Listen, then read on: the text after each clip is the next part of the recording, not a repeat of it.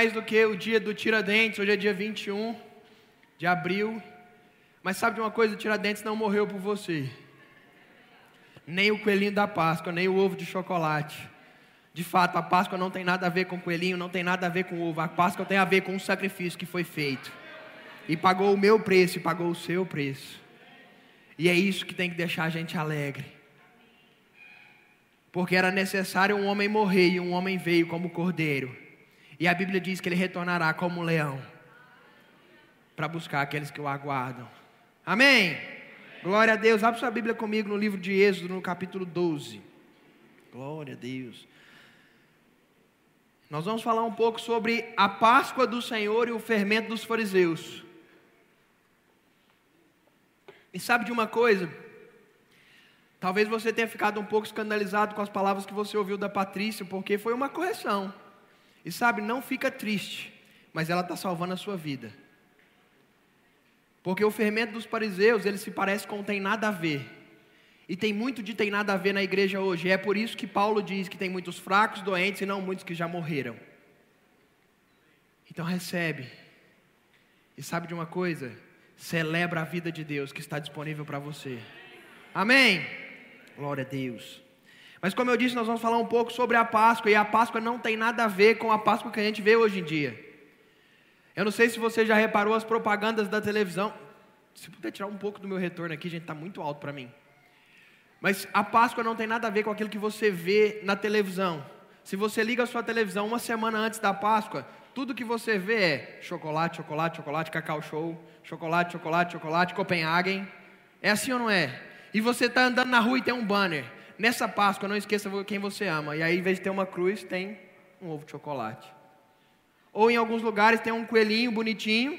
Ele é lindo, não é? Aquele coelhinho branco, de olhos vermelhos. Tem até uma musiquinha, né? De olhos vermelhos, de pelo branquinho. Mas sabe de uma coisa? Aquele coelhinho não pagou o preço. E a Páscoa não tem nada a ver com ele. Amém? Para começar hoje à noite, eu queria que você me respondesse uma pergunta. Você sabe o que significa a palavra Páscoa? Sim? Não? Quantos sabem? Levanta a mão. Um terço. A palavra Páscoa no original ela significa passar por cima, ou encobrir, ou deixar de lado. E foi isso que a Páscoa fez na primeira Páscoa que foi celebrada no Egito. Você sabia que a Páscoa não começou com o povo cristão? Sim ou não? A Páscoa começou no Egito. E de fato, a Páscoa foi a libertação do povo de Deus, foi o início da libertação do povo de Deus no Egito, quando eles estavam presos há só 430 anos. Pensa aí, 430 anos eles estavam presos, eles já não sabiam mais, aquela geração não sabia mais o que era ser livre. E sabe de uma coisa? Nós temos vivido tempos que existe uma geração aí que não sabe o que é ser livre. Ela está escrava, comendo cebola no Egito e acha que é livre. Mas de fato aquele povo estava há 430 anos preso, amarrado no cárcere, eles tinham só um direito: trabalhar, trabalhar, trabalhar e trabalhar. E parece com algo que a gente vê hoje. Ninguém entendeu, só a Letícia, mas parece com algo que a gente vê hoje. Porque a gente conversa com as pessoas, talvez se você conversar comigo, Fernando, como é que está a sua vida? Rapaz, estou trabalhando muito. Conversa com o pastor Ismael, com o pastor estou trabalhando muito. E sabe, parece que o problema dos nossos tempos voltou a ser o mesmo problema da época do povo de Deus no Egito. Porque o nosso único direito é trabalhar, trabalhar, trabalhar. Mas sabe de uma coisa? Isso não é a vontade de Deus para nós. E aquele povo estava 430 anos preso, e a Bíblia diz que eles começaram a clamar ao Senhor. Eles começaram a clamar ao Senhor porque eles não aguentavam mais, porque quanto mais eles davam, e eles eram um povo que trabalhava bem, mais o faraó colocava pressão para eles trabalhar ainda mais. E quando o faraó via que eles, ele, ele colocava pressão para eles diminuírem e eles aumentavam, aí ele colocava uma carga ainda maior. E chegou um ponto que esse povo começou a clamar a Deus, clamar a Deus, clamar a Deus. E Deus enviou Moisés. Aquele homem que, como nós sabemos, era cheio de falhas. Começou tentando fazer a, a obra de Deus na força, matou um egípcio e foi para o deserto, ficou 40 anos lá. Mas Deus mandou Moisés lá e falou: Você vai libertar o meu povo. Sabe de uma coisa? Deus enviou Jesus. Se nós celebramos a Páscoa hoje, é porque Ele enviou Jesus para nos libertar. Amém? Mas Moisés estava lá no deserto e ele falou para Faraó. Deus mandou ele lá e falar para Faraó. E Moisés falou assim: O que, que eu vou falar para Faraó? Eu saí de lá fugido, mas Deus diz: Manda dizer que o eu sou te enviou e que é para libertar o meu povo. E vocês conhecem as dez pragas? Tem alguém que não conhece? As dez pragas estão em Êxodo 10 e 11. Depois você pode ler na sua casa. E várias coisas Deus deu de sinal para Moisés, porque Deus não queria, fala assim: Deus não queria Deus não queria ferir o povo, Deus queria libertar o seu povo, mas Faraó não quis liberar. Então, Deus deu alguns sinais para Moisés fazer. Moisés fez um, os magos de Faraó fizeram igual. Então, Faraó se encheu e disse: Eu estou tão poderoso quanto Deus. Sabe, tem gente aí hoje dizendo: Eu sou tão poderoso quanto Deus. Muito cuidado com isso. E aí fez outra praga, outra coisa, e os magos fizeram, até que chegou um ponto que eles não conseguiram. Mas ainda assim, Faraó se endureceu. E foram nove pragas até chegar nesse momento aqui, onde Deus disse: Eu vou ferir a terra do Egito, e todo primogênito vai morrer. E o que aconteceu? Faraó não acreditou nisso. Faraó não deixou o povo ir. E esse momento que nós vamos começar a ler aqui, começa a falar de um juízo que veio sobre a terra, sobre os egípcios, por causa da desobediência. Amém? Glória a Deus. Então abre lá comigo em Êxodo 12, você está lá? Glória a Deus. Diz assim, versículo 1. E falou mais o Senhor a Moisés e Arão na terra do Egito, dizendo: Este mesmo mês vos será o princípio de doze meses. Este vos será o princípio, o primeiro mês do ano Falai a toda a congregação de Israel, dizendo: ao dia décimo desse mês, tome cada um para si um cordeiro, segundo as casas dos pais deles, um cordeiro para cada casa. Se a família for muito pequena, tome cada um para si, oh, perdão, se a família for muito pequena, para um cordeiro, tome cada um com seu vizinho, perto da sua casa, conforme o número das famílias ou das almas. E conforme o que comer cada um, fareis a conta de um cordeiro. O cordeiro ou o cabrito será sem mácula. Um macho, fala assim, sem mácula. Um macho. De um ano, o qual tomareis. Ei, aqui, embora nós estamos falando, começando a falar um pouco da Páscoa dos judeus, nós já temos algumas indicações sobre Jesus. Quantos sabem que Jesus veio como homem-homem nessa terra? Um macho sem mancha. A Bíblia diz que não se achou dolo na sua boca. E mesmo quando ele era ofendido, ele não blasfemava. E ele chegou até a cruz, porque a Bíblia diz, ele dizendo sobre si mesmo: Ninguém toma a minha vida, eu a dou. Ele não era como aqueles outros homens que estavam junto com ele, que eram salteadores, ladrões. Ele se deu e por isso ele foi crucificado. Ele se deu segundo Isaías 53, porque a Bíblia diz que ele viu o penoso trabalho de suas mãos e ele ficou satisfeito.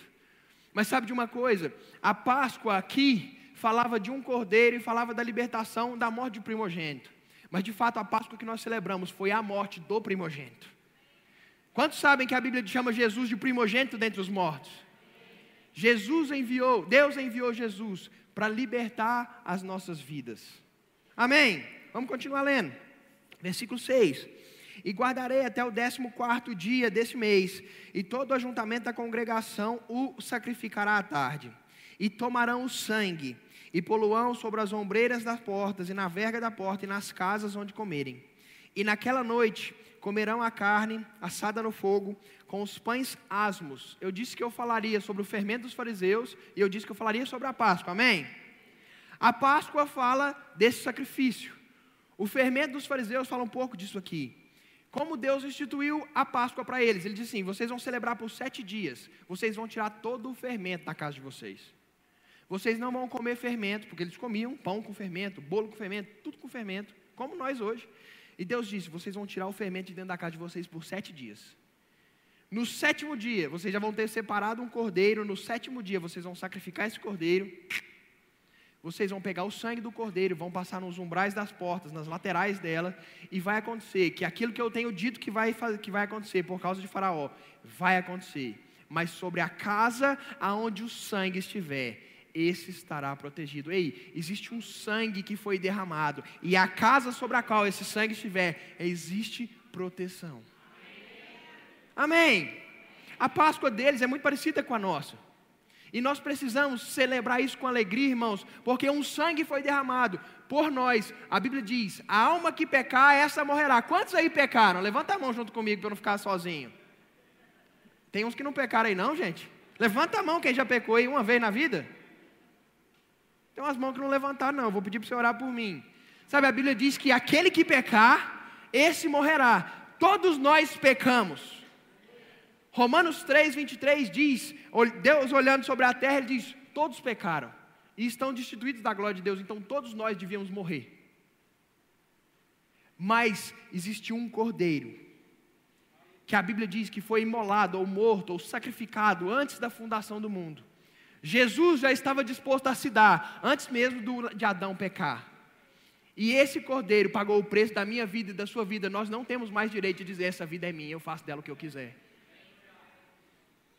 Eu sei que o amém é pouco quando a gente fala isso, mas você tem que saber disso. Se você nasceu de novo, se você está em Cristo, a sua vida não é mais sua. Agora você tem um dono chamado Jesus Cristo, e a sua vida você deve perguntar a Ele: o que eu faço da vida que você me deu de novo? Amém. Sabe, essas coisas às vezes a gente não prega muito na igreja. Mas de vez em quando a gente tem que lembrar disso. Nós temos que lembrar disso, os ministros têm que lembrar disso, a igreja precisa lembrar disso, porque um preço foi pago. E 1 Pedro diz que não foi, com, não foi com sangue de bodes, nem de touros, nem com ouro e nem com prata, mas foi o precioso sangue de um cordeiro, sem mancha. O justo pelos injustos. O nosso destino era o inferno, mas por causa de Jesus Cristo, nós estamos caminhando para o céu, a nossa vida não é mais nossa. E se tem uma coisa que nós precisamos fazer na Páscoa é reconhecer: um preço foi pago, um cordeiro foi morto, mas sabe de uma coisa? Ele está voltando, e agora não mais como cordeiro, mas como o leão da tribo de Judá. Ele vem buscar a igreja, não se desanima. Não se desanima achando, está demorando demais, eu acho que eu vou viver a minha vida. Ei, Ele está voltando e a sua vida e a minha vida não é mais nossa. Tem uma ceia tem uma ceia, sabe aquela ceia que nós celebramos no domingo passado? Tem uma ceia preparada pelo Pai, esperando por nós, chamada As Bodas do Cordeiro. Ele está se preparando para um casamento, e sabe quem é a noiva? Somos a igreja. Quantos sabem que num casamento mais beneficiado é a noiva do que o noivo? No casamento judaico era assim. Embora fosse um contrato, a noiva recebia presentes. A noiva recebia um dote que era dado para o noivo, que nós recebemos, chamado Espírito Santo. Um presente de grandioso valor que ficaria com a noiva, para ela saber: isso aqui é sério. Nós temos o Espírito Santo para dizer: ei, essa aliança é séria. E Ele ainda tem nos dado presentes. A Bíblia diz que Ele nos abençoou com toda sorte de bênçãos. Sabe, irmãos, nós não temos desculpa para dizer: não, essa vida é minha, eu vou tomar ela para mim e vou agir do jeito que eu quiser, porque um preço foi pago. E se a gente quisesse voltar atrás, o, o destino nosso era fogo e enxofre. Mas porque ele veio e porque ele morreu, agora nós temos vida e vida em abundância. Amém. É isso que nós precisamos celebrar e ensinar para as crianças na Páscoa.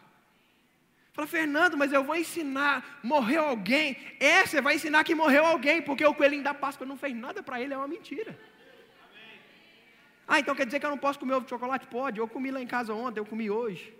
Ganhamos, eu comi, opa, glória a Deus, gosto de chocolate mais.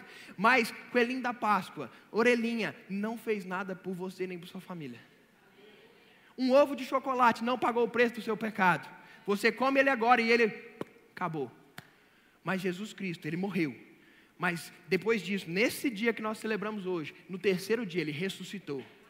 E a Bíblia diz que se ele ressuscitou, nós que cremos nele, ressuscitaremos com ele. Diz que quando ele se manifestar, nós nos manifestaremos com ele. Ao ressoar da última trombeta, os que morreram em Cristo ressuscitarão primeiro, e nós que estivermos vivos seremos transformados. Aleluia. Nós vamos ler esse texto daqui a pouco. Eu praticamente não falei do que eu queria falar até agora, mas sabe de uma coisa, irmãos?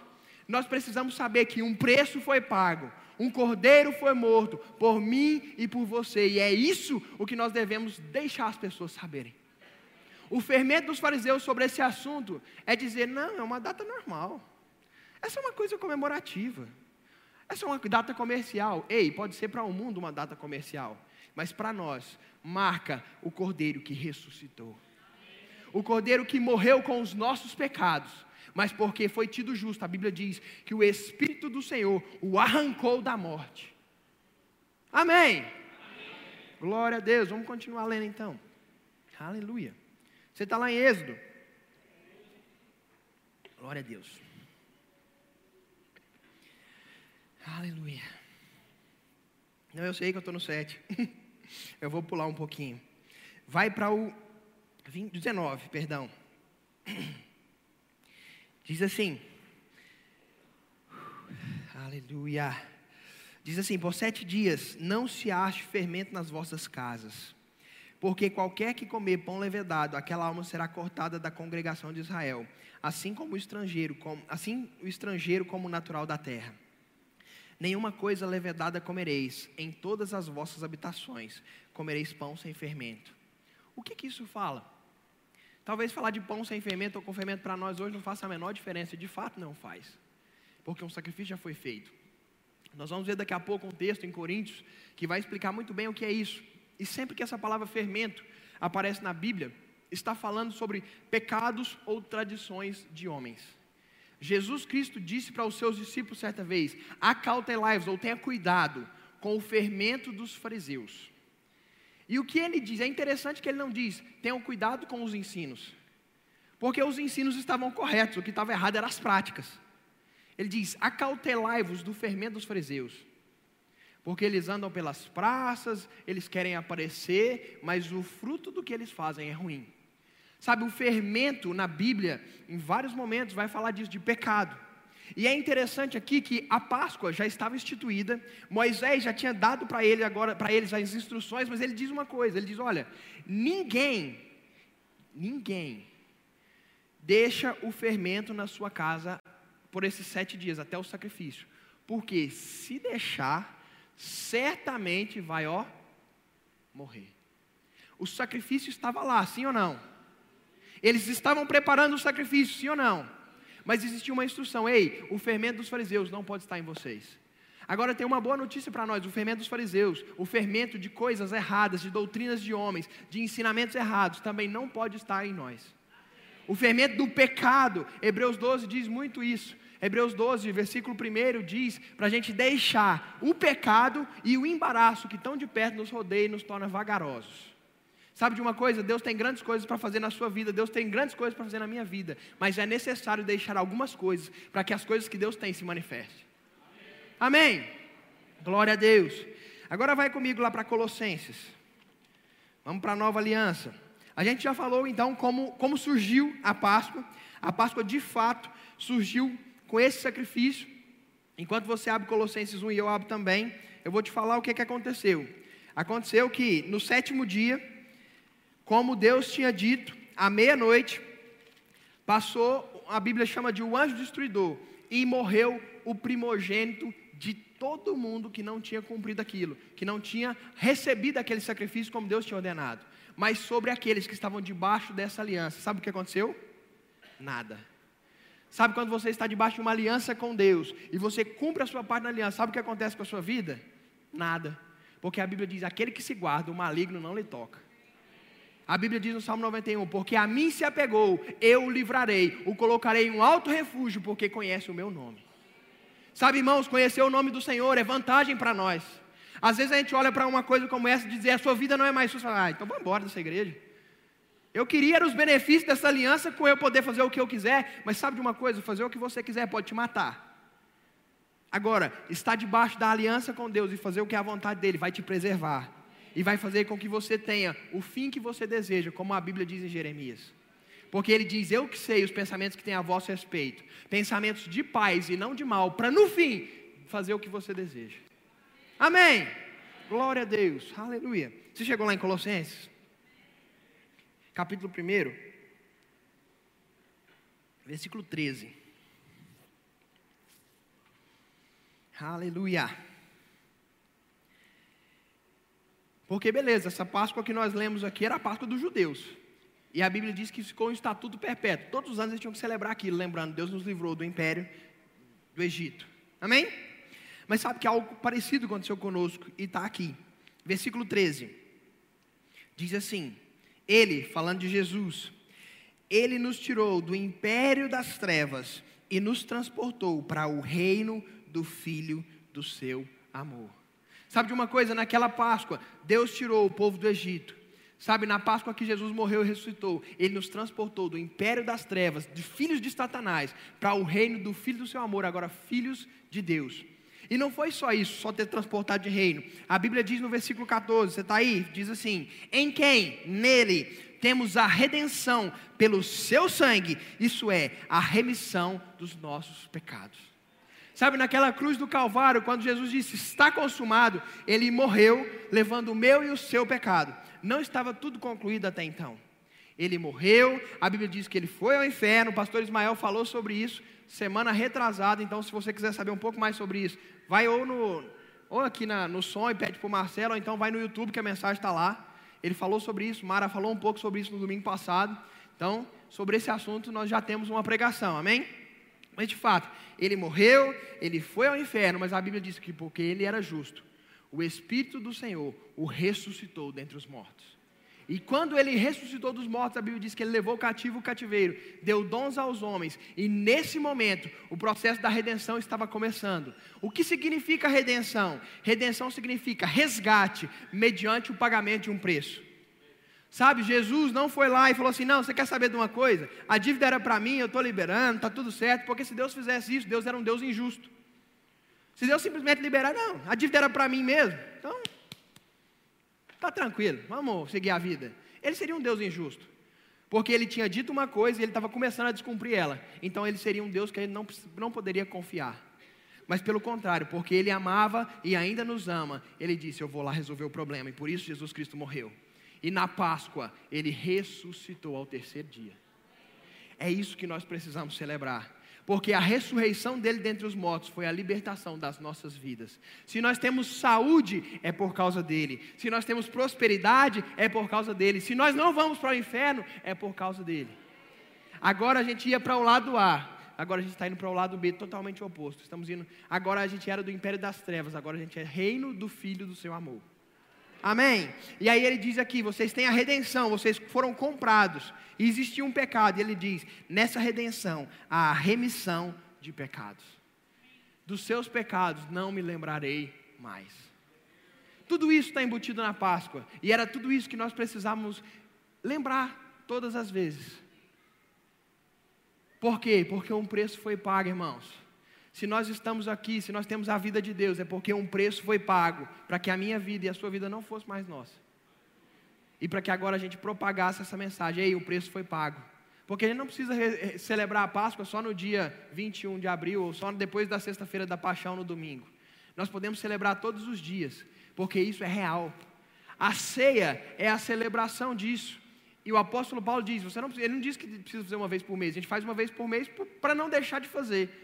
Mas ele diz: todas as vezes que o bebê diz em memória de mim. Amém. Nós podemos lembrar o que foi feito todas as vezes. Amém? Glória a Deus, aleluia. Vai lá para mim, para Hebreus capítulo 9.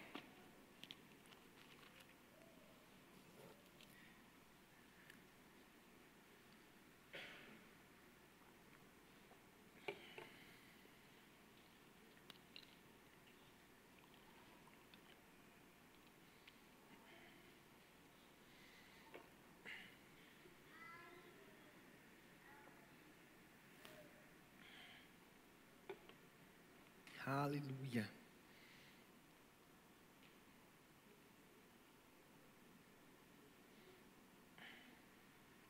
Enquanto você abre Hebreus capítulo 9, o que aconteceu?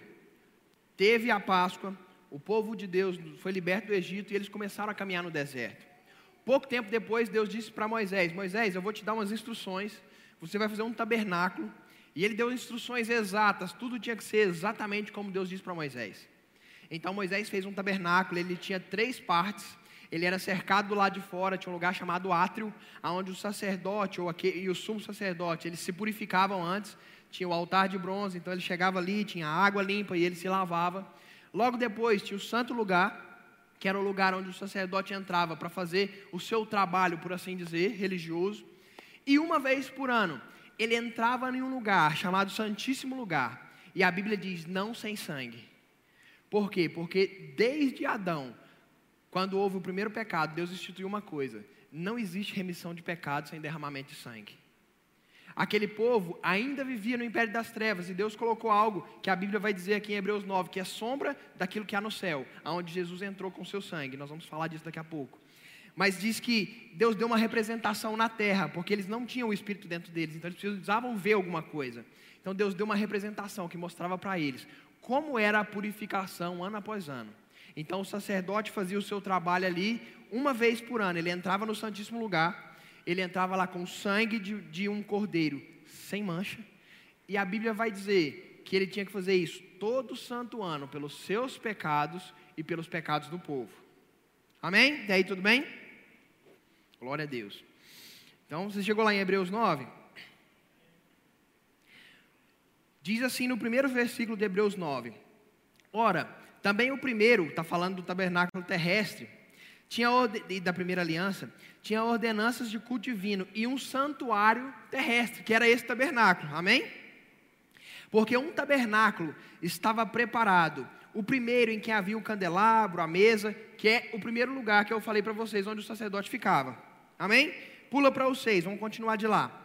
Diz assim: Ora, estando assim essas coisas preparadas, a todo tempo entrar a todo tempo entravam os sacerdotes no primeiro tabernáculo, na primeira parte que chamava Santo Lugar, cumprindo os seus serviços. Amém? Mas no segundo, só o sumo sacerdote, uma vez por ano, e não sem sangue, que ele oferecia por si mesmo pelas culpas do povo, dando nisso a entender o Espírito Santo que o caminho do santuário ainda estava, não, ainda não estava descoberto, enquanto se conservava em pé o primeiro tabernáculo. Gente, na antiga aliança, sabe, às vezes a gente olha algumas coisas e vê umas coisas que acontecem por aí. As pessoas tinham uma série de símbolos e um tabernáculo visível, e sabe, hoje as pessoas querem fazer um tabernáculo visível. As pessoas querem fazer símbolos de coisas que Israel vivia. Mas é interessante o que a Bíblia diz aqui, falando sobre isso, tem tudo a ver com Páscoa. Calma aí que nós vamos chegar no fim das coisas, amém? Eu sei que parece que desviou, mas está tudo certo. O Espírito sabe o que ele está fazendo, amém? E diz o seguinte: que nesse primeiro tabernáculo, nesse primeiro culto, nessa primeira aliança, na antiga aliança, eles viviam não sem um tabernáculo terreno, porque tinha algo que era visível, mas diz que eles só entravam uma vez por ano e esse caminho não estava descoberto. Estão entendendo? Glória a Deus. Vamos continuar então. Aleluia. Versículo 9. O que é uma alegoria para o tempo presente em que se oferecem dons e sacrifícios que, quanto à consciência, não pode aperfeiçoar aquele que faz o serviço, consistindo somente em manjares, em bebidas, em vários sacrifícios e justificações da carne, impostas até o tempo da correção. Versículo 11: Mas vindo Cristo, o sumo sacerdote de bens vindouros, por um maior e mais perfeito tabernáculo, não feito por mãos humanas, isto é, não dessa criação, nem por sangue de bodes e bezerros, mas pelo seu próprio sangue, entrou uma vez por todas nesse santuário, havendo feito eterna redenção. Porque se o sangue de bodes e de touros e, e a cinza da novilha espargida sobre os imundos o santifica quanto à carne, ou seja, exteriormente, Quanto mais, olha aí na sua Bíblia, risca isso pelo amor de Deus. Quanto mais o sangue de Cristo, que pelo Espírito Eterno se ofereceu, mesmo a Deus, imaculado, purificará a vossa consciência de obras mortas para servires ao Deus vivo. Aleluia. Sabe, irmãos, na antiga aliança, eles tinham que matar bicho todo santo ano, porque eles eram pecadores e o Espírito Santo não habitava dentro deles. O caminho para Deus estava interrompido. Sabe o que Páscoa diz para nós? Ei, o caminho para Deus agora está aberto. Você não precisa mais viver em pecado. Você não precisa mais viver escravo. Ei, 430 anos foi pecado, mas agora existe um novo e vivo caminho pelo sangue de Jesus, o Cordeiro de Deus, que tira o pecado do mundo. Ei, você não é mais pecador em Cristo. Talvez você ouviu que era, mas a minha Bíblia, a sua Bíblia diz que foi pago um preço eternamente, que nós temos nele remissão de pecados. Sabe, remir algo é acabar, como diz Colossenses 1,13, é, 2,13, é acabar com o escrito de dívida. É pegar o escrito de dívida que nos era contado e rasgar ele na cruz, porque um preço foi pago, um cordeiro foi morto. E a Bíblia diz aqui que ele entrou uma vez por todas no tabernáculo que existe nos céus. Sabe o que aconteceu? Sabe quando Jesus ressuscitou e Maria Madalena foi a primeira que viu, e ele diz assim: Não me detenhas. Às vezes a gente não entende aquilo e acha que Jesus era mal educado. Fala, que cara mal educado? Ele disse que ia ressuscitar, ele ressuscitou, Maria estava lá e ele não deixou tocar. Mas sabe o que aconteceu logo depois? Antes dele voltar e deixar Tomé tocar e se apresentar e falar: Gente, você quer tocar? Vem aqui, ó. Aconteceu que a Bíblia diz que ele se apresentou num tabernáculo. Existia um tabernáculo, ainda existe, nos céus. A Bíblia chama Jesus de o sumo sacerdote, ele era o único que podia entrar lá. E esse sumo sacerdote, ele entrou lá. Hebreus capítulo 9 e 10 diz que ele entrou lá e não sem sangue. Ele entrou com o seu sangue, por isso que Maria não podia tocar, porque ela ia contaminar o sacrifício. O único sacrifício que podia pagar o preço do meu e do seu pecado não podia ser contaminado. Então ele diz: Não me detenhas, eu ainda não apresentei ao meu pai. O que ele fez? Ele entrou num tabernáculo, que é cópia daquele que Moisés fez. Ele entrou lá e falou assim: Pai, eles são tudo pecador. Pastor Ranilson era pecador, não era pastor ainda, era o Ranilson era pecador. Desculpa. A Letícia pecadora, Amanda pecadora, Ismael pecadora, Cláudia pecadora, Natan pecador, Fernando pecador, todo mundo pecador, todos eles pecaram. Mas só que eu sou o cordeiro perfeito. E era um homem. Não podia ser bode ou ovelha amargando o preço do nosso pecado, mas agora era um homem. Jesus Cristo justo. O mediador de uma nova aliança. Ele entrou nesse tabernáculo e ofereceu seu, seu sangue. A Bíblia diz ali, nós lemos, um sangue e um sacrifício eterno. Jesus não precisa entrar lá todas as vezes mais. Ele nem precisa entrar lá mais, porque o preço foi pago. É isso que é a nossa Páscoa. Um preço foi pago, um sangue foi derramado. Eu era pecador, mas agora eu sou justiça de Deus em Cristo. Para que, que eu sou justiça de Deus? Para viver agora nessa terra como o corpo de Cristo, fazendo o que ele fazia. O apóstolo João escreveu dizendo assim: Aquele que diz ser dele deve andar como ele andou. Aleluia! Glória a Deus! Está gostando da Páscoa, sim ou não? É vantagem para nós a vida não ser mais nossa.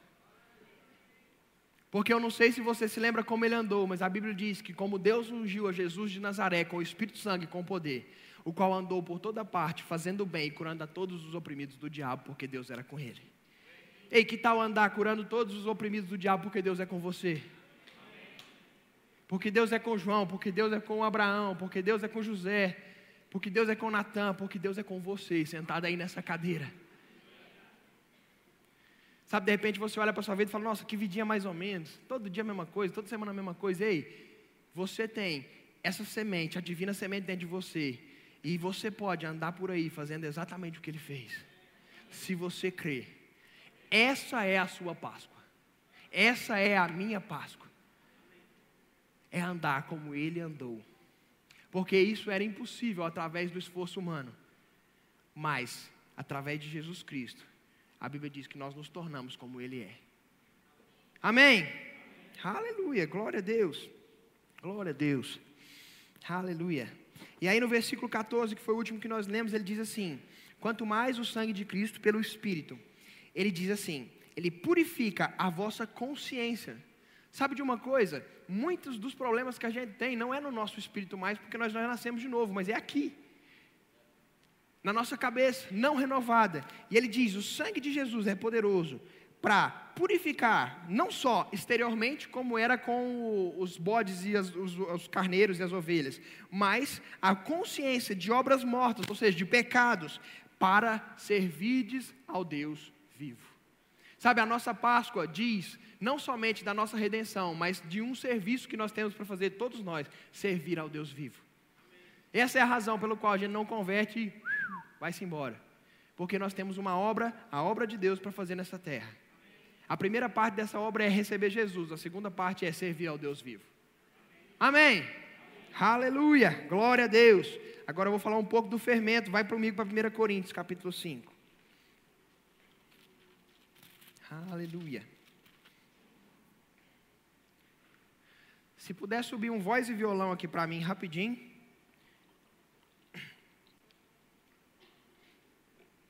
Bem baixinho. A primeira parte do que nós falamos nessa noite já falou a respeito da Páscoa, do verdadeiro sentido dela para nós. Mas é interessante que essas duas coisas andam sempre juntos na Bíblia.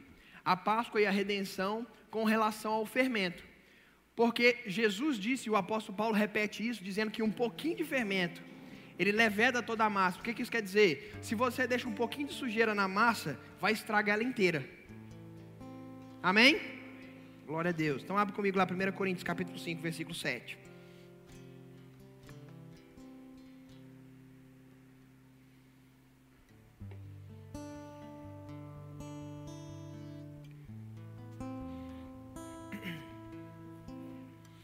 Primeira Coríntios 5, 7. Diz assim: Alimpai-vos, pois, do fermento velho, para que sejais uma nova massa, assim como estáis, sem fermento. Porque Cristo, a nossa Páscoa, olha aí, Cristo, a nossa Páscoa. Ficou alguma dúvida? Quem é a sua Páscoa? Cristo. E a obra dele pela sua e pela minha vida. Cristo, a nossa Páscoa, foi sacrificado por nós. Pelo que façamos festa, não com o fermento velho, nem com o fermento da maldade, da malícia, mas com os asmos da sinceridade e da verdade. Essa verdade aqui, ó, que liberta, que transforma, que é de verdade, o que é a razão da nossa vida agora. E ele diz assim, versículo 9: Já por carta vos tenho escrito que não vos associeis com os que se prostituem. Em outras versões diz promíscuos, em outras versões diz que se prostituem ou que fazem pornografia. Existem várias versões, mas a palavra usada aqui é porneia. Sabe o que porneia significa? Porneia significa sexo antes do casamento, sexo fora do casamento, pessoas casadas adulterando, adultério. Significa pornografia e qualquer tipo de prática desse sentido. Amém? E Paulo escreveu para eles dizendo: Eu já vos escrevi que vocês não devem se associar com esse tipo de gente. Com isso, versículo 10, eu não quero dizer absolutamente com os devassos desse mundo. Ele não está falando do povo lá fora. Porque às vezes a gente olha essas coisas e fala assim, eu vou me enfiar dentro da igreja, porque aí eu não vou ter contato com gente assim. Paulo está falando, não. É para ser sal e luz, é lá mesmo. Não é esse povo que eu estou falando. E é aqui que entra o fermento dos fariseus. Porque ele diz assim: isto não quer dizer absolutamente contra os devassos desse mundo ou com os avarentos desse mundo, ou com os roubadores, ou idólatras, porque então vos seria necessário sair do mundo, porque são por toda parte. Por toda parte tem um ímpio. Sim ou não? Mas ele vai dizer: Mas agora vos escrevi, para que não vos associeis com aquele que, dizendo irmão, for devasso, for avarento, for idólatra, for maldizente, ou beberrão, ou roubador, com esses tais, nem ainda comais. É sério isso, gente. Mas sabe de uma coisa? Paulo está dizendo aqui sobre um fermento que destrói a massa inteira. Agora a boa notícia é que tem solução para quem anda com o fermento ruim e tem solução para o fermento. Qual é a solução? Jesus Cristo. Uma boa dose de Jesus Cristo. Porque se o fermento não é toda a massa, Jesus Cristo transforma esse fermento em uma boa massa. Porque todos nós éramos um fermento ruim. Era todo mundo ruim. Tinha ninguém que era bonzinho. Por mais que você olhe para você e fale, não, mas nunca matei, nunca roubei. Mas você pecou. E estava destituído igualzinho o que matou, que roubou, que prostituiu, que fez tudo que você pensar que é ruim. Vamos continuar. Porque eu tenho que julgar, porque tenho eu não que julgar os de fora, mas os que são de dentro. O que, que ele está dizendo? Ei, vocês, Cristo é a nossa Páscoa, Ele foi sacrificado por nós. Não pega isso e desperdiça. Ei, eu quero dizer uma coisa para você nessa noite: não pega esse sacrifício e desperdiça. Faz valer a pena. Sabe, faz valer a pena. Canta a música do Juliano Som com entendimento. Valeu a pena. Eu recebi Jesus, valeu a pena. Eu peguei isso, valeu a pena. Sabe, por mais que você tenha que deixar coisas, que eu tenha que deixar coisas, vale a pena, porque foi pago um preço pelo nosso pecado. Para que isso tudo? Para o resumo de 1 Coríntios, capítulo 15. Nós vamos encerrar com esse texto. 1 Coríntios 15. Porque isso tudo que nós ainda estamos vivendo vai culminar ou vai acabar nisso que nós vamos ler. Aleluia. Glória a Deus.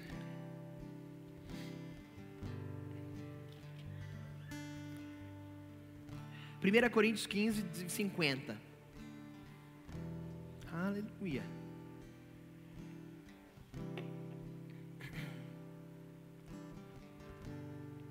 Diz assim: E agora, digo isso, irmãos: carne e sangue não podem herdar o reino de Deus, nem a corrupção herda a incorrupção. Eis aqui vos digo um mistério. Na verdade, nem todos dormiremos, mas todos seremos transformados. Aleluia. Meu Deus do céu, é bom demais isso aqui.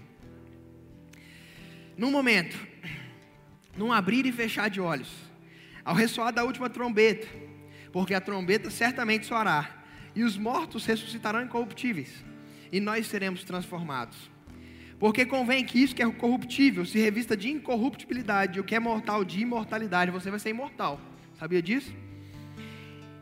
E quando isso que é corruptível se revestir de incorruptibilidade, isso que é mortal se revestir de imortalidade, então se cumprirá a palavra que diz: tragada foi a morte pela vitória. Aleluia.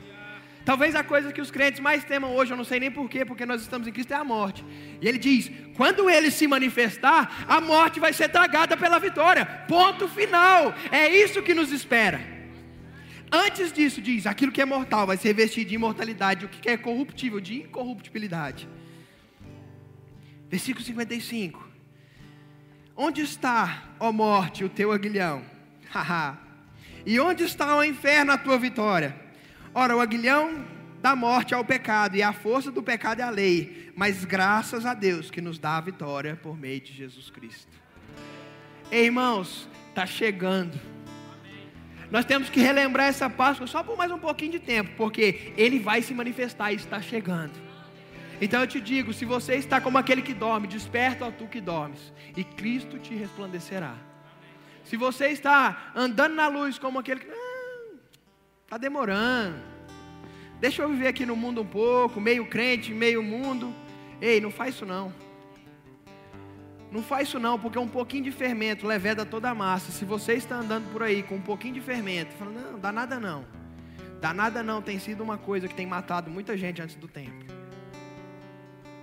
E não fala, não, foi Deus. Gente tão, tão gente boa. Deus levou porque queria uma estrela para junto de si. Não existe isso não. Existe isso não. Procura na Bíblia para ver se você acha isso. Mas na Bíblia diz: aquele que se guarda, o maligno não toca.